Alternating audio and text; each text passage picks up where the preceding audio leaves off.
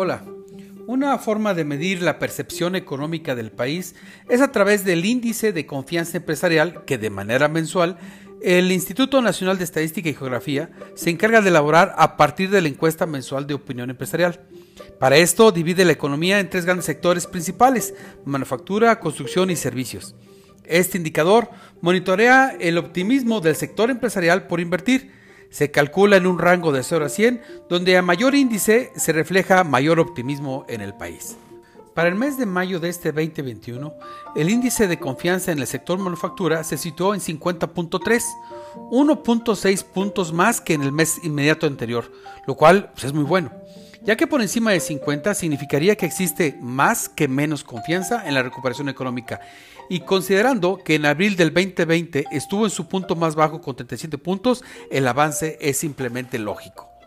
Por su parte, la construcción, uno de los sectores más golpeados en esta crisis, el índice se situó en 47.1, también con incremento respecto al mes anterior en 1.1 puntos. Sin embargo, al contrario del índice anterior, sigue estando por debajo de los 50 puntos.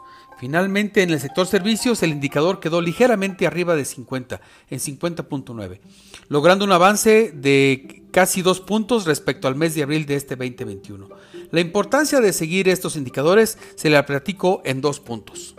El primero, como su nombre lo indica, este indicador monitorea el entorno económico y de inversión del sector empresarial y es como una especie de estudio de mercado donde se plasma la poca o mucha disposición por parte de los inversionistas para llevar a cabo inyecciones de dinero en la economía del país, por lo que se convierte en un termómetro de la actividad empresarial y siempre hay que estarlo vigilando. Segundo, es un hecho que el crecimiento de un país no se logra solo con el gasto que hace el gobierno. Es necesario y en extremo importante las inversiones del sector empresarial.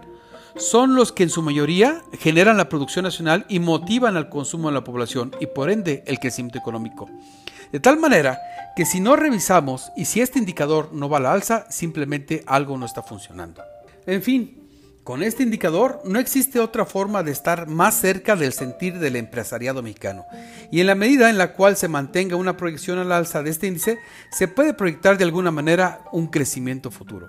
Por cierto, si los empresarios no invierten, ¿quién lo va a hacer? Lo invito a que me siga en Twitter en arroba oliver-arroyo, también estoy en Instagram como holarroyo y también lo invito por supuesto a que la mi colaboración en www.globalmedia.mx.